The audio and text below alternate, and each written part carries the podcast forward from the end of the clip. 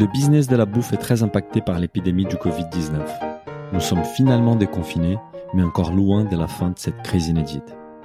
Ainsi, nous continuons à nous rapprocher des acteurs de la bouffe pour qu'ils partagent avec nous leur expérience et leur initiative afin de s'adapter à cette nouvelle réalité. Distanciation sociale oblige, nous favorisons les épisodes faits maison, enregistrés à distance.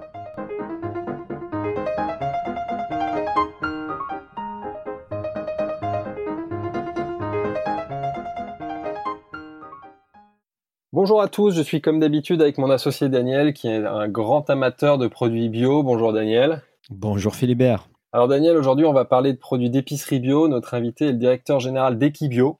Donc créé il y a 32 ans par Didier Péréol, le groupe est désormais un acteur incontournable de la production et de la transformation de produits bio en France. Equibio vient d'ailleurs de passer le cap des 100 millions d'euros de chiffre d'affaires grâce notamment au dynamisme de ses marques, donc les pâtes et céréales et quinoa priméal, les biscuits Bisson et les tartines craquantes, euh, le pain des fleurs. Nous sommes aujourd'hui avec Thierry Chiesa. Bonjour Thierry. Bonjour, bonjour Philibert, bonjour Daniel. Alors Thierry, dans cette édition spéciale, on a l'habitude de parler de la crise actuelle et de ses conséquences sur l'activité de nos invités.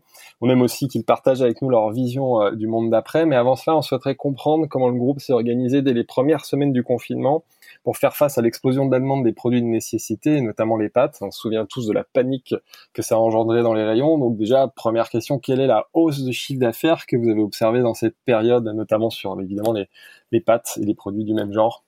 Écoutez, tout d'abord, euh, comme tout le monde, hein, cette crise n'a pas été euh, soudaine, euh, même si je vous cache pas que nous avions anticipé quand même un risque éventuel dès début février. Et donc ce risque, bon, c'était un risque par rapport à une situation médiatique sur l'Asie où on se disait quand même est-ce qu'il peut avoir un risque que cette qu'il y ait une pandémie au niveau européen? Donc on avait quand même pris nos, nos des certaines mesures déjà en termes d'approvisionnement de matières premières, hein, puisque pour faire des pâtes il faut de la semoule et pour faire de la semoule c'est il faut des blés durs. Donc euh, donc évidemment cette semoule on l'avait anticipé et donc on s'était couvert déjà début février jusqu'à jusqu'à fin ah avril. Donc ça c'était déjà une première chose. Et c'est vrai que quand la crise est arrivée, euh, alors évidemment, c'est couvert sur les semoules, mais aussi c'est couvert sur d'autres matières premières. Hein. moi, j'ai donné comme ordre de couvrir la plupart des matières premières. Et c'est vrai quand la crise est arrivée, bon, on, elle a été soudaine, mais on était globalement assez bien préparé. Même sur ces euh, niveaux-là, vous avez imaginé ces niveaux-là euh, de, de, Alors, on n'avait pas imaginé ces niveaux-là, mais on avait anticipé plus d'un mois euh, de plus, entre guillemets, d'approvisionnement, ce qui fait que ça nous a permis de gérer le pic des 15 premiers jours, des 15 derniers jours, pardon, de, de mars, et puis euh, le mois d'avril, on va dire que globalement c'est c'est six semaines intensives, hein, mmh. euh, puisqu'après on va dire les deux dernières semaines de mai sont déjà plus ralenties. Euh, mais bon, c'est vraiment six semaines où on a vu le pic de la demande euh, euh qui est monté fortement euh, d'un coup, et donc on est passé, on a doublé euh, les ventes et on a fait plus de 300% sur nos pattes de manière très très soudaine. Quels autres produits ont présenté une croissance similaire? Parce que par exemple les riz, par exemple, tu as vu les riz, bien entendu, tout ce qui a été les riz, les farines, les mmh. farines panifiables notamment, les farines pâtissières, les levains également. Ah ouais. tout, le monde sait bien faire du pain. Voilà, tout le monde s'est mis à faire du pain, des produits de première nécessité, mais aussi des produits pour cuisiner. Voilà, donc c'est un bon retour euh, à, la, cuisine euh, à travers tous ces denrées de première nécessité. Alors c'est vrai que quand on a eu cette crise, nous, la première chose qui, enfin, on a eu cette, euh, cet engagement, enfin trois mots clés engagement, mobilisation, solidarité en fait. Hein, C'était, on est engagé, euh, on doit on doit répondre à un besoin. On est mobilisé parce que euh, on a senti une mission, hein, comme euh, à un moment donné. bon, c'est vrai que notre président a parlé au début de la crise de guerre. C'est vrai, ça peut être donné d'être certains thèmes à cette crise, en tout cas au départ. Et c'est vrai que on s'est senti mobilisé, une mobilisation générale et, une solidarité pour essayer de répondre aux, besoins de répondre, aux besoins de répondre aux magasins, ce qui était un point important pour nous. Mmh donc euh, évidemment dans un contexte de sécurité, du télétravail, etc. Donc ça n'a pas été simple. Nous avons eu des représentants de la, de la grande distribution et de la distribution bio ici et, et systématiquement en fait la réponse que qu'on avait c'est que la demande pour ces produits des premières nécessités il a explosé et que d'un point de vue point de vue logistique notamment il s'est concentré sur ces produits-là donc il mettait de côté les produits qui étaient un peu moins prioritaires et surtout les produits des grandes consommations. Donc je suppose que sur ton portfolio produit c'était pareil en fait vous avez eu un gros, une grosse demande de produits, mais surtout concentré sur ces produits-là. On a eu une demande très concentrée et je dirais même qu'au niveau des pâtes, euh, puisque nous on fait aujourd'hui euh, plus de 75 références de pâtes spécialisées, euh, que jus à la châtaigne, citron, safran, paprika et puis des spaghettis, on s'est concentré quand même sur les produits essentiels parce que il était important d'avoir des gros runs de, de, de, de, fabrication pour être capable de d'assurer les volumes demandés. Si on ça on a arrêté les machines pour changer les différentes références que nous fabriquons, donc on a fait un choix qui, qui est un choix assez compliqué de, de décider euh, euh, de couper des références et de se concentrer sur l'essentiel. Alors ça, on l'a fait d'autant plus facilement qu'on a travaillé avec des distributeurs, notamment Biocop hein, et bien d'autres, euh, avec lesquels on a partagé les problématiques. On a été vraiment euh, partenaire pour dire voilà, nous on est confronté à cette crise. Est-ce que vous pouvez euh, assurer tel et tel volume, macaroni, coquillettes et autres? Voilà, plutôt pâte blanche ou demi complète. Et on a essayé de faire de faire au mieux en disant, bah, écoutez, on met de côté des produits qui sont peut-être moins essentiels, mais qui complètent pour autant la gamme, mais euh, qui ne permettaient pas d'assurer euh, une productivité euh, maximale. Vous voyez Et ce qui fait qu'on a tourné quand même pendant six semaines, trois, en 3-8, euh, non-stop, que ce soit au, niveau de la production, des, des ensachages de, de matières premières farine et au niveau de la logistique. Alors qu'on avait au départ qu'une équipe, par exemple en logistique, on avait une seule équipe de 22 personnes euh, qui faisait 6h30, 13h. On est passé à trois équipes euh, avec une rotation euh, de nuit, hein, donc, hein, et on a recruté en moins d'une semaine 18 collaborateurs. Donc ça a quand même été quand même une époque difficile quand même, même si euh, on peut pas se plaindre puisqu'on est plutôt dans le sens positif. Hein, on a bénéficié de, de, de volume, mais c'est quand même une période compliquée dans, dans, en termes d'adaptabilité et de mobilisation. Et, et, du coup, tu parlais de l'approvisionnement tout à l'heure, du fait que tu avais anticipé, mais j'imagine que vu que la crise a duré un petit peu, il y a eu une tension sur les matières premières, parce que tout le monde cherchait les mêmes matières premières, bah, justement pour répondre à cette demande de production de blé. Donc j'imagine que le blé euh, est devenu plus rare. Est-ce que vous avez observé une hausse, par exemple, des, des, des, prix des matières premières sur ce type de denrées? Alors non. Non, on n'a pas eu de hausse pour une raison simple. Hein. Nous, on, enfin, on travaille en filière, on a 12 filières euh, depuis euh, depuis plus de presque 30 ans, euh, on a construit des filières. Euh, on en a 12 aujourd'hui. On a notamment une filière en blé dur, on a une filière en riz de Camargue, etc. J'en parlerai peut-être plus tard. Et ces filières, euh, elles ont l'avantage de nous mettre dans une relation avec nos producteurs de, de proximité, de confiance, d'échange. Donc on n'est pas là pour augmenter les prix parce qu'il y a une crise. Vous voyez ce que je veux dire? On était surtout là pour se serrer les coudes et assurer les volumes. Et nous, on a la chance d'avoir des productions de blé dur français et d'être producteurs français. Et c'est vrai que certains distributeurs qui avaient l'habitude de s'approvisionner en Italie ont été coincés. Parce que évidemment, euh, par nationalisme, les Italiens ont aussi fourni en priorité leur, euh, leur, leur pays. Et euh, certains de ces distributeurs qui travaillaient pas avec nous ont dit, bah, écoutez, nous, on a besoin de vous. Et là, c'était assez intéressant de voir à quel point finalement la construction de filière, sa proximité avait prenait de la place et de l'importance aux yeux de certains distributeurs, parce que finalement, ça coûte peut-être plus cher une filière française, mais ça permet aussi de, de se rapprocher de nos valeurs et de, de, et de, et de se rapprocher de tout ce qui a été construit, vous voyez. Et ça, c'était, on, on, en a été très fiers. Pardon, parce qu'on parle en effet souvent de s'investir dans les filières, et ben là, on comprend un des bénéfices d'avoir créé une relation durable avec ces filières euh, en amont sur l'approvisionnement. Et, et, justement, Philibert, par rapport à ça, euh, Thierry, je suis curieux de, de mieux comprendre, parce que voilà, il y a différentes façons comment on peut travailler avec cette filière-là. Qu'est-ce que vous avez mis en place concrètement? C'est des producteurs avec qui vous avez développé des relations. Vous allez au-delà des juste des relations? Est-ce qu'il y a des choses qui vous, est-ce que vous possédez peut-être des capacités des productions en propre de certaines matières premières? Comment vous organisez cette partie-là? Alors nous, la filière, euh, c'est assez simple. D'abord, euh, c'est c'est toujours euh, le, producteur hein, qui reste maître de la filière. Hein. Ce n'est pas à nous de, de décider euh, à sa place. Par contre, euh, on vient l'aider de différentes manières. Le minimum du minimum d'une filière, euh, c'est déjà un engagement de volume euh, et de prix sur trois ans. Voilà, c'est avec c'est notre notre clé d'entrée. On peut pas faire une filière sans un engagement au minimum sur des volumes, engagement ferme hein, sur des mmh volumes, c'est mmh. que, ce qui veut dire que quelles que soient les tensions de marché ou les, les, les évolutions, bah, nous on s'engage à prendre des volumes on en prend la responsabilité.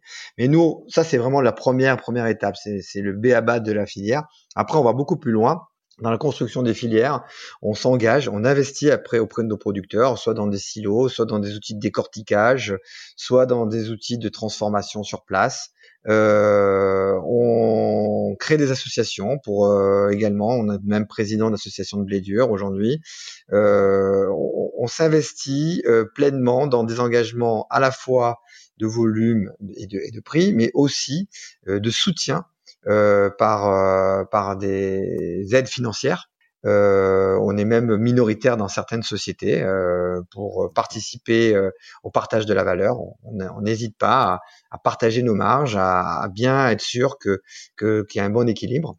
Et puis, notre enjeu, notre euh, motivation et celle de toutes les équipes, c'est bien entendu, euh, quand on s'engage avec des producteurs, ben, c'est de, de, se motiver à aller les vendre mmh. et à les pousser au, au détriment d'autres références, hein, si je peux me permettre. Et c'est comme ça qu'aujourd'hui, euh, sur les filières, on a quand même 12 millions d'UVC vendus, 460 producteurs, 214 produits qui sont issus de notre démarche filière, avec 12 filières qui ont été construites. Et on, et on, le voit, chaque année, on est en croissance de 20 à 25% sur les produits filières. Et cette année, euh, c'est 52% sur les pâtes filières, 100% pendant la période Covid. Euh, donc voilà, on voit vraiment que les consommateurs euh, ont pris conscience quand même de l'importance du local, de la proximité, de la relation humaine, du respect de l'écosystème de d'arrêter de, de, de, de, subir la mondialisation euh, finalement pour avoir un meilleur prix sur son produit euh, pour quel bénéfice, euh, pour quel intérêt. Voilà, quand on est confiné, on a pris aussi conscience de ça hein, à un moment donné. Hein. Mhm. Et, justement, on parlait de, de l'explosion de la demande des, des, pâtes et de produits de ce genre-là. Et est-ce que, par exemple, la catégorie des produits bio engagés, donc peut-être celle que vous produisez, elle a surperformé par rapport à la catégorie des produits conventionnels ou pas? Oui, alors les produits bio ont, beaucoup performé. Hein. Alors déjà, de manière globale, en, en, conventionnel et en magasin bio. Donc euh, il y a eu quand même, euh, on peut dire, une résilience hein, au niveau de l'alimentation et notamment par rapport aux, produits biologiques. Donc ça, c'est une bonne nouvelle, c'est-à-dire le consommateur. Et puis on l'a quand même noté à chaque crise, les produits biologiques ont quand même toujours connu un effet de croissance parce que euh, progressivement les consommateurs prennent conscience de l'importance de l'alimentation. Si vous prenez la crise Covid, quand vous notez que pendant la crise, euh, chaque soir, aux informations, vous disiez attention, si vous avez des problèmes de diabète, si vous êtes plutôt euh, avec un surpoids, attention, vous êtes à risque. Mais ah, c'est une prise de conscience qu'à un moment donné, l'alimentation joue énormément sur la santé. C'est une façon de dire euh, euh, mange pas trop de sucre. Euh, c'est une façon de dire attention le surpoids c'est quoi? Trop de viande, trop, de, trop pas assez d'équilibre dans son alimentation. Donc il y a eu une des, des, des, des, prises inconscientes de dire oui à un moment donné je pense qu'il faut faire attention à notre alimentation. Ça ça aide. Euh, on le voit avec avec une crise Covid, ça nous aide à surmonter cette cette crise. Donc cette prise de conscience que les produits bio étaient étaient quand même plus bénéfiques, elle s'est faite. Et après, nous on a eu un deuxième effet l'effet magasin bio, où euh, grâce au réseau de proximité et du fait que les consommateurs n'avaient plus envie de se déplacer, euh, ou de ou d'être dans des lieux euh, type hypermarché avec énormément de personnes ou à proximité ou des queues trop longues, eh bien les magasins bio ont bénéficié de nouveaux consommateurs. Ils ont recruté des nouveaux consommateurs qui n'avaient pas toujours l'habitude d'aller dans ce type de, de magasin euh, parce que c'était pas leur modèle. Hein. Et ils ont découvert pour certains la, variété, la diversité des produits. C'est sûr que dans un magasin bio, on va trouver des farines des potes, des farines complètes, des riz long, demi-long, demi-complet, euh, rond, euh, long, etc. Euh, des pâtes de spécialité qu'on ne trouve pas. Une offre, pléthore d'offres sur des produits de, de, de, première nécessité. Et ça, ça, ça fut très intéressant parce que mmh. il a pris conscience finalement qu'il y avait d'autres modèles alimentaires, d'autres modèles de consommation, d'autres façons d'acheter. Alors, mmh. qu'est-ce qui va rester de cette crise euh, après au niveau des magasins bio? Je ne sais pas, mais c'est vrai que les magasins bio en ont beaucoup bénéficié pendant la crise, et tant mieux. Et on a été les, très heureux de pouvoir les satisfaire euh, et d'arriver à, à, suivre la, la demande. Je pense que ça a même poussé les consommateurs, comme tu disais, à découvrir des, des, des, nouvelles variétés des produits, parce que si les riz longs étaient en rupture, ils allaient peut-être sur du, du riz taille, j'en sais rien, sur d'autres produits qu'ils n'avaient pas l'habitude de consommer, quoi. Exactement, exactement. Et Thierry, si on parle du déconfinement, est-ce que tu as vu, là, ça fait quand même quelques semaines déjà que nous, on, que nous sommes déconfinés, est-ce que tu as vu une évolution par rapport à, la demande? Est-ce que tes chiffres ils sont revenus à la normale ou ça reste à un niveau très élevé? Comment tu, tu, tu vis ces, ces, déconfinements? Alors, moi, finalement, le déconfinement, je l'ai trouvé plus difficile que le confinement. Euh, voilà, déjà parce que je n'avais pas vraiment la date exacte et que mmh. on l'avait quand même assez bien anticipé, mais le confinement, comme je vous l'ai dit, on, le sentait arriver. On a vu les Italiens quand même 15 jours avant qui étaient confinés. On avait plus ou moins anticipé. On, savait gérer le déconfinement. Bah déjà, euh, combien de temps allait durer le, le confinement? Ça, c'était compliqué. Donc c'est vrai que début mai, nous, on a quand même connu, comme je vous l'avais dit, on s'était plutôt bien anticipé jusqu'à fin avril. Et début mai, bah, on a commencé à avoir des, des plus de difficultés de certaines, sur certaines matières en termes d'approvisionnement, notamment tout ce que retail basmati, parce que des difficultés d'approvisionnement, des durées plus longues, douane, des douanes noires, etc. Donc mhm. ça, c'était le premier point. Donc il a fallu gérer ça, euh, gérer aussi les collaborateurs à un moment donné qui reviennent sur site hein, avec euh, alors de manière assez progressive, mais quand même euh, aujourd'hui c'est plus de 30% qui sont sur site et 50% dans, dans une à partir de 18 juin et avec toutes les mesures de sécurité. Et puis euh, le tout dans un contexte de magasin qui continue à, à bénéficier euh, d'un volume supérieur à, à, à la moyenne, puisqu'aujourd'hui globalement, globalement pardon, euh, si je prends l'ensemble des magasins bio, on est sur une moyenne de plus 20% par rapport à, l'année dernière. Donc, euh, donc on peut dire, et j'en suis persuadé, que ils ont quand même gardé, euh, capté une clientèle nouvelle. Mhm. Et ils ont moins de visites, mais les paniers moyens sont souvent plus importants. Et une question par rapport à, la distribution euh, en ligne, en fait, je suppose que comme tout le monde, tu as dû voir que les acteurs en ligne qui vendent tes produits, ils ont dû faire des croissances très importante aussi pendant cette période. Ouais, oui, quel est pour toi les mix? Comment ça a évolué? Euh, Je connais pas ton mix d'habitude, mais mais comment les mix offline et online a évolué pour pour tes produits? Alors nous, on est très. Euh, d'abord, nous, on est depuis 32 ans euh, spécialisés en magasin bio et c'est vraiment notre notre cible partenaire. on a construit avec eux, on comprend ce modèle, on est on est associé à ce modèle. Alors en termes d'offres online, on a quelques partenaires aujourd'hui qui font du bon travail travail, euh, on va dire en online, euh, mhm. spécifiquement historiquement, hein, pour pas le citer, Greenwiz qui est Greenwiz, ouais, on, a, le, le, majeur, voilà, c'est majeur, euh, voilà, qui ont connu des croissances exceptionnelles, fulgurantes, qu'ils n'ont jamais vu. Hein, donc c'était 300% je crois de mémoire. Hein, donc euh, je, je, crois qu'ils ont eu énormément d'ailleurs de difficultés à tout suivre hein, parce que c'était vraiment. Euh, Ils ont dû freiner le, leur vente en fait, la demande. Voilà. Après, on n'est pas sur un modèle historiquement, le modèle du magasin bio qui s'est construit autour du, du online. Mais ce qui est intéressant, c'est que pendant la crise, toutes les enseignes ont fait preuve d'agilité et ont tous mis en place pratiquement en deux semaines du click and collect Mmh. Et très intéressant d'ailleurs parce que c'est des modèles qui finalement étaient en, attente, en réflexion. Et là, ils ont accéléré.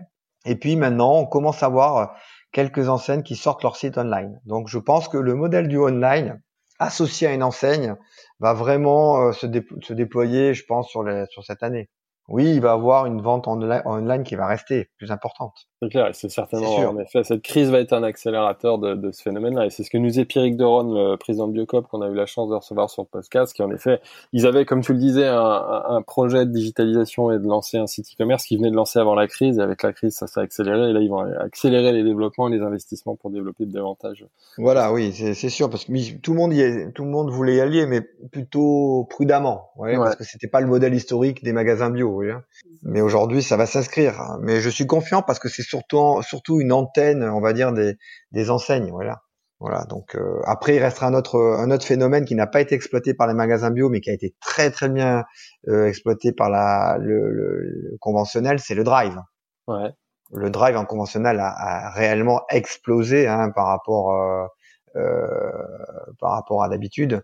Et aujourd'hui, c'est pas encore un modèle très répandu en magasin bio. Et, le, et le vrac d'ailleurs, euh, est-ce que tu c'est une, part importante de ta distribution euh, le vrac Le vrac, oui, c'est très important puisque nous on a plus de 170 ref euh, en vrac du produit simple, la filière au produit mélangé. Alors le vrac n'a pas connu la croissance, on va dire relative des, des autres euh, références en produits emballés pour une raison simple, c'est du vrac. Problématique euh, quand même pendant cette période de, de doute sur l'hygiène, euh, voilà, notamment sur les produits en bac. Alors vraiment, c'est eux qui ont connu le plus de difficultés, tout ce qui est biscuits. Euh, où il a fallu être agile et faire des produits en, en carton hein, pour cartonner déjà entre guillemets et livrer en, en produit plutôt familial que en vrac. Mais euh, donc on a une offre importante sur le, le 1 kg, le 2 kg, le 5 kg, mais le vrac a connu plutôt euh, d'accélération par rapport à, l'année dernière, qui était pourtant parce que c'était vraiment euh, l'arme, on va dire nouvelle des magasins bio avec le, avec le plus gros déploiement, développement, euh, une grosse tendance. Et là, ça a connu un petit un petit choc. On, a enregistré un épisode avec Réseau Vrac qui il nous expliquait qu'il euh, y avait une très très forte croissance sur le vrac. Évidemment, c'était avant la crise. On n'a pas de mal à croire que la crise a certainement, j'espère ponctuellement, euh, ralenti euh, ce phénomène. Si on parle un peu d'international, j'ai vu que vous vendiez un petit peu à l'export, au moins en Europe. Est-ce que, enfin, comment la crise a impacté vos ventes à l'export? Bah nous, Equibio, on a deux filiales. Tout d'abord, on a une filiale en Belgique ouais. qui s'appelle Hygiena, une filiale euh, en Espagne qui s'appelle Biocop aussi, mais bon, pas, ah. avec, un seul O. Et voilà, c'est une, une, entreprise historique de, de l'espagnol. Et, et euh, dans les deux, deux pays hein, très limitrophes et pour lesquels on a des relations très proches, puisque ce sont des filiales, on a eu les mêmes effets. Ouais. Pleinement. On a eu euh, les mêmes effets sur quasiment les mêmes références. Euh, les mêmes croissances. Euh, voilà. Donc on peut dire aujourd'hui que c'est un phénomène euh, européen. Hein. Je pense que l'Italie a eu également les mêmes les mêmes résultats. Donc il y a oui aujourd'hui il y a une vraie tendance européenne commune sur les sur le déploiement du bio et des denrées alimentaires essentielles. Et pour nous, je voulais parler de la, du résultat, de la rentabilité parce que certes on a vu qu'il y avait une forte enfin, une forte hausse du chiffre d'affaires, même si évidemment elle est, elle est, ponctuelle, même si tu dis qu'il y a encore des résidus aujourd'hui. Mais euh, de l'autre côté, il y a des coûts de production qui ont augmenté pour la mise en place des, des mesures barrières. Et, quel est l'impact de la crise sur la, la rentabilité, le résultat du groupe? Bah écoutez, euh, on peut, il y a tout de suite et après en fait. Tout de suite, on peut dire oui, c'est plutôt bénéfique puisqu'on a connu quand même en moyenne sur les deux mois mars-avril euh, un 35% de croissance moyen. Hein.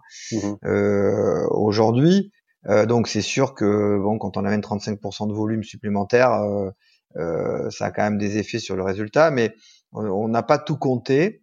Et là, on commence à compter. Et c'est vrai que ben, parce qu'on a fait beaucoup d'efforts euh, importants, euh, notamment en termes de, de main d'œuvre additionnelle, mmh mais aussi de coûts euh, de protection hein, des collaborateurs. J'ai fait le calcul, on aura à peu près pour 60 000 euros de masques euh, en coût et plus de 21 000 euros de gel mmh. sur la période là. Donc, ça, forcément, ça, ça impacte le PNL, oui, forcément. Ça impacte le PNL, mais bon, c'est pas des coûts qui sont engagés tout de suite euh, et qui n'étaient pas budgétés. On a, voilà, d'autres coûts, les coûts de main aussi de mise en place de mesures de sécurité, euh, les coûts à la logistique, on garde plusieurs équipes séparées.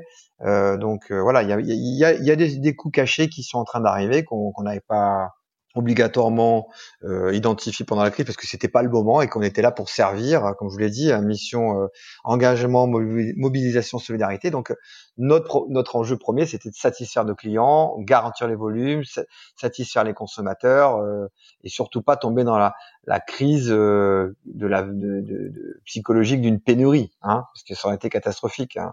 Euh, on l'a vu sur les papiers toilettes quand même à quel point on, on peut devenir un petit peu euh, irrationnel. Hein. Et, et, sur le résultat, on en, on en, parlait tout à l'heure, vous avez eu de la chance et vous en sortez mieux par rapport à certainement vos concurrents, c'est que vous n'avez pas observé de hausse des matières premières. Parce que là, pour le coup, j'imagine que d'autres producteurs transformateurs qui ont connu les mêmes hausses des coûts de production que tu mentionnais, mais en plus ont connu une hausse des matières premières. Euh, donc là, certes, hausse du chiffre d'affaires, mais pas forcément une hausse de la rentabilité. Quoi. Vous vous en sortez. On a, on a failli, on a, on a failli, on a tenté de nous faire une hausse des transports pendant la crise, mais je, ils sont vite revenus en arrière parce que quand même c'était quand même pas tout à fait bienvenu. Ouais. Euh, et c'est une bonne chose et on les remercie tous nos partenaires d'avoir euh, quand même euh, même si eux aussi ont eu des surcoûts, hein, on en est conscient, hein, et que ça n'a pas dû être simple, mais la prise de conscience de, de, de, rester solidaire, elle a été très appréciée, tant mieux, je les remercie encore. Mais globalement, euh, au niveau de, de, des approvisionnements, vraiment, il y a eu une, une filière solidaire, hein, je, je, peux dire ça comme ça, hein, de, de, vraiment euh, continuer à suivre euh, les produits, garantir la satisfaction au détriment de, du coût. Voilà, et tout le monde l'a fait, je pense. Voilà. Peut-être parce qu'on se sentait une mission, hein, je vous l'ai dit, hein, ou privilégié parce qu'on continue à travailler aussi. Hein. Voilà, je... il y a une forme d'inconscience dans ces moments-là. Hein, de... C'est clair. Et, Thierry, tu parlais que, que tu, vous avez bien préparé les confinements avec, euh, avec un peu d'avance, hein, tout ce qui est approvisionnement, mais un peu moins préparé les déconfinements. Euh, et, justement, l'après-crise, est-ce que vous prenez un peu d'avance pour préparer cette après-crise-là? Est-ce que vous en tirez des leçons déjà de, de ces trois derniers mois? Et qu'est-ce que vous mettez en place pour la suite? Vous, Comment vous voyez aussi l'évolution du consommateur dans, dans cette nouvelle période? Très bonne question. En fait, dans l'après-crise, en fait, il y a deux parties. Il y a une partie qui nous concerne nous.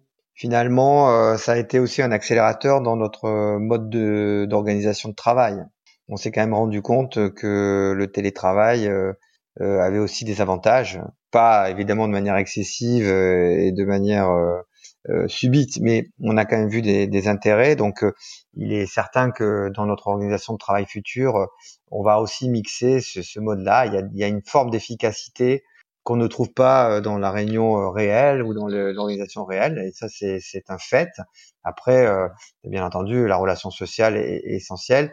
Le deuxième point, c'est tout la système de le, la, système de processus. Où on voit bien que dans une crise, si vous êtes bien processé, euh, ça fonctionne bien dès lors que vous êtes dans un modèle un petit peu de agile mais pas processé, où vous subissez et vous restez extrêmement présent.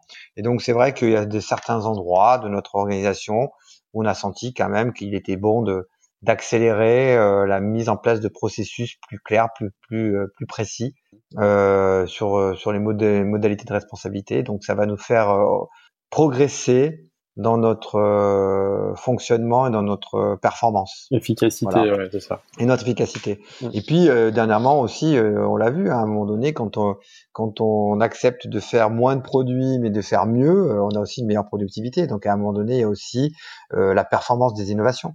est-ce qu'une innovation, est-ce qu'il faut faire beaucoup d'innovations ou moins mais très performante Voilà.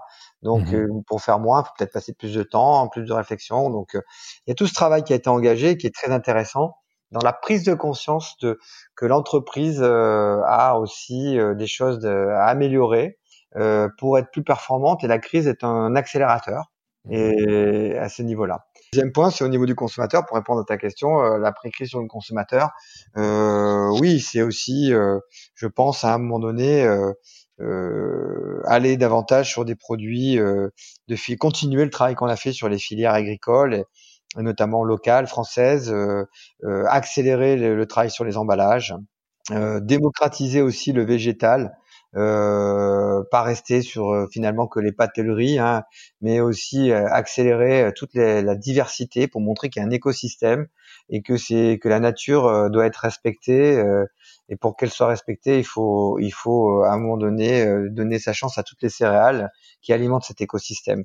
Et ça, je pense que c'est quelque chose qui nous va bien parce que Equibio se construit sur des, sur du végétal, sur le bio-végétal. On essaie d'enchanter le végétal depuis 30 euh, ans à travers toutes nos marques, euh, Priméal, Pain des Fleurs, Bisson, Mamie sans gluten, euh. Donc voilà, on a, on a, on a beaucoup de, d'outils à notre disposition, de marques pour le faire. Donc euh, ça donne du sens à notre travail, ça donne du sens à toutes ces marques, c'est intéressant. Je pense que c'est intéressant que le consommateur continue à prendre conscience de ça. En tout cas, nous, on va continuer à aller dans ce sens-là. Et justement, sur cet engagement, en, préparant notre échange, je regardais un reportage passionnant sur Priméal et notamment sur la production du quinoa en Bolivie. Euh, alors certes, c'est super de, de, soutenir les agriculteurs là-bas. Et d'ailleurs, sur la vidéo, je trouvais que les paysages étaient magnifiques, ça donnait envie d'y aller.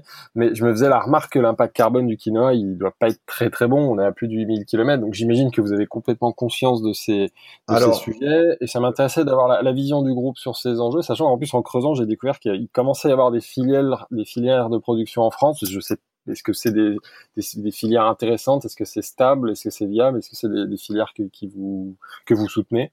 Alors, le quinoa de Bolivie, d'abord, c'est dans l'ADN de l'entreprise historique, euh, puisque c'est M. Perrol qui l'a pas découvert, parce que je ne vais pas dire qu'il a découvert le quinoa, ça serait un peu trop, mais qu'il a quand même euh, fait euh, découvrir aux consommateurs bio français il y a presque 30 ans. Mmh et à l'époque, c'était extrêmement innovant et, surtout, on on va dire que ça sortait complètement de, de la norme, hein, de, puisque c'est une graine qui, qui, qui a, sans gluten, qui a d'autres, qui a beaucoup d'acides aminés, qui a amené, qui a beaucoup amené, qui a aussi montré qu'à un moment donné il y avait d'autres choses, donc très loin et d'autres choses. Non, le quinoa de Bolivie, c'est pas quelque chose qui, qui consomme beaucoup, si vous voulez, puisque déjà d'abord c'est que par container, il n'y a pas de transport par avion. Euh, et qui aujourd'hui, euh, bien que nous ayons développé aussi euh, du quinoa en France pour euh, d'autres raisons, pour les raisons que j'ai déjà évoquées tout à l'heure, hein, de, de, filière française, le quinoa Bolivie, c'est aussi le respect d'un certain nombre de, de, de, familles. Nous, ça fait 30 ans qu'on travaille avec 250 agriculteurs, une quarantaine de familles sur l'altiplano à 4300 mètres, dans des conditions qui sont extrêmement manuelles. Euh, voilà, il y a aussi une mission de, de, de, commerce équitable, si vous voulez, pour moi. Voilà. Et à ce niveau-là, il y a un intérêt. Et tu dis donc l'impact carbone, bon certes il est plus important que si c'est du local, mais il est quand même optimisé parce que c'est du. Il est optimisé. On avait fait les calculs. On avait fait les calculs il y a quelques années pour vérifier. Et finalement, avec des transports par container, puisque nous on transporte, euh, on fait des, des 20 tonnes euh, ou 40 tonnes par container. Donc euh, à un moment donné, aujourd'hui, on a, on a des transports qui restent très corrects et en termes de, dépenses, en termes de bilan carbone. Et, justement, Thierry, j'ai rebondi sur, sur la question des Philibert. On voit euh, que, que la demande par des produits français, c'est quelque chose qui, qui était d'actualité, mais qui va probablement s'accélérer après la crise, même parfois imposer sur certaines filières. Euh, la grande distribution, apparemment, commence même à s'y mettre et à, être euh, euh, plus sérieuse par rapport à cette démarche-là. Euh, les quinoa, c'est un produit, moi particulièrement, je consomme les quinoa priméales et, et, je consomme beaucoup. Et en France, c'est un produit qui est très populaire. Est-ce que la question va se poser de peut-être commencer à développer une filière plus importante en France? Je ne sais pas si c'est un produit. Si je si je, dis pas de bêtises, je pense qu'on fait un petit peu dans la Loire, vers un jour, un peu de quinoa. Exactement. Est-ce qu'on a le potentiel en France de développer cette filière-là? On a le potentiel, on a le potentiel de développer cette filière. Après, le quinoa que nous cultivons en France est un quinoa différent de celui de Bolivie, qui n'a pas la même taille de grain, qui se cuisine pas de la même façon, qui n'a pas tout à fait le même goût. Donc, oui, on peut développer du quinoa français. Euh, non, il n'arrivera pas à obtenir le goût du quinoa de Bolivie avec, avec un grain plus gros et d'autres saveurs. Après, nous aujourd'hui, on a mis en place euh, deux démarches euh, de filière de quinoa français actuellement. On a même testé sur des rotations euh, en Camargue, puisque vous savez qu'en Camargue on fait, on a du riz, euh, et qu'aujourd'hui ce riz, euh, juste pour vous expliquer que la rotation est à peu près entre 6 et 8 ans. C'est-à-dire que sur une même parcelle, on ne remet pas du riz bio l'année suivante. Vous voyez? Donc cette rotation. Qu'est-ce qu'on fait du coup On laisse la parcelle sans. On met quel produit à la, place du riz?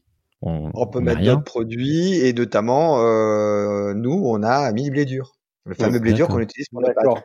Et donc ça, ça a été très intéressant parce que c'est ce, ce, cette rotation des cultures nous permet justement de répondre à cette diversité végétale et en même temps de continuer à utiliser les parcelles sans euh, euh, la surutiliser euh, pour produire du riz en intensité. Vous voyez ce que je veux dire? Donc, mm. euh, en, en, début d'année, oui, en début d'année, on, on, a démarré un test avec du quinoa pour voir si on pourrait faire une rotation quinoa, blé, riz. Vous voyez ce que je veux dire? Ah oui, d'accord. Tout à fait. Ouais, c'est une bonne idée. Voilà, donc on est en test. Et les résultats? Et les résultats, ben, il faut attendre parce que ça peut. ouais, faut que ça pousse. Faut, faire un podcast l'année prochaine. Hein, avec, plaisir, avec, grand plaisir. et, et, du coup, bah, si on, on arrive euh, à la fin de, du podcast, on, on, aime beaucoup terminer avec quelque chose de, de plus personnel, euh, notamment des, des, des, bons plans. Avant, on, on, demandait à nos auditeurs de parler un peu comme ils avaient vécu les confinements. Bon, ça, ça reste déjà un, un, dans les passés, donc on, on souhaite ces versets plus, c'est tourner vers vers l'avant, vers l'avenir. Euh, mais mais est-ce que tu as par exemple découvert des, des, choses intéressantes euh, ces, derniers mois, des bons plans que tu vas mettre en place par la suite, des choses que toi à titre perso tu as changé pendant cette période? Moi, qu'est-ce que j'ai changé pendant cette période? Euh, Personnellement, une prise de conscience de l'importance de la cellule familiale. Je pense que c'est quand même quelque chose d'extraordinaire. Euh, finalement nos enfants sont souvent en mouvement à droite, à gauche, des amis, euh, des activités. Et là, euh, on nous a conviés à être ensemble euh, pendant huit semaines. Et c'est vrai que cette cellule familiale, pour moi, elle était très importante. Je me suis rendu compte à quel point elle représente pour moi des valeurs importantes. Et, et, j'ai jamais eu autant envie de cuisiner que pour ma famille. Donc peut-être, voyez ce point quand on dit pourquoi les Français voulaient autant cuisiner, euh, euh, il faut y trouver un lien. Vous voyez, à un moment donné, ce plaisir retrouvé, des valeurs simples, de la cellule, de, de, de, cette relation, de ce, cet échange, ce discours que finalement on peut perdre par l'activité, par par l'activité de nos enfants aussi, par plein de choses. Mmh. Il m'a été, euh, il a été essentiel. Et quand on veut s'occuper de sa famille, on lui donne le meilleur. Et, et c'est pour cette raison que voilà, ça m'a, ça renforce l'idée de continuer à, à consommer bio et, et, leur expliquer euh, à quel point euh, aujourd'hui on est dans la question de modèle alimentaire résilient a été important. Voilà. Ben super. Ben merci beaucoup Thierry. Je vous en prie. Merci à vous deux. C'était un vrai plaisir d'échanger avec toi. Et bah, pourquoi pas enregistrer un, épisode euh, sur les quinois et sur les essais que vous faites en Camargue euh, pour produire du quinois français. On serait très intéressés. Avec plaisir en tout cas. Alors rendez-vous est pris. Bah il faut que tu aies des bonnes nouvelles à nous annoncer. Bah, voilà. Avec plaisir. À très bientôt. Au revoir. Merci. Au revoir. Si le podcast vous a plu, n'hésitez pas à le noter 5 étoiles sur votre appli et surtout partagez notre podcast autour de vous. Nous vous invitons également à vous inscrire à notre newsletter pour essayer voir les prochains épisodes. Pour cela, rendez-vous sur le site businessofbooth.com. À, très, bientôt.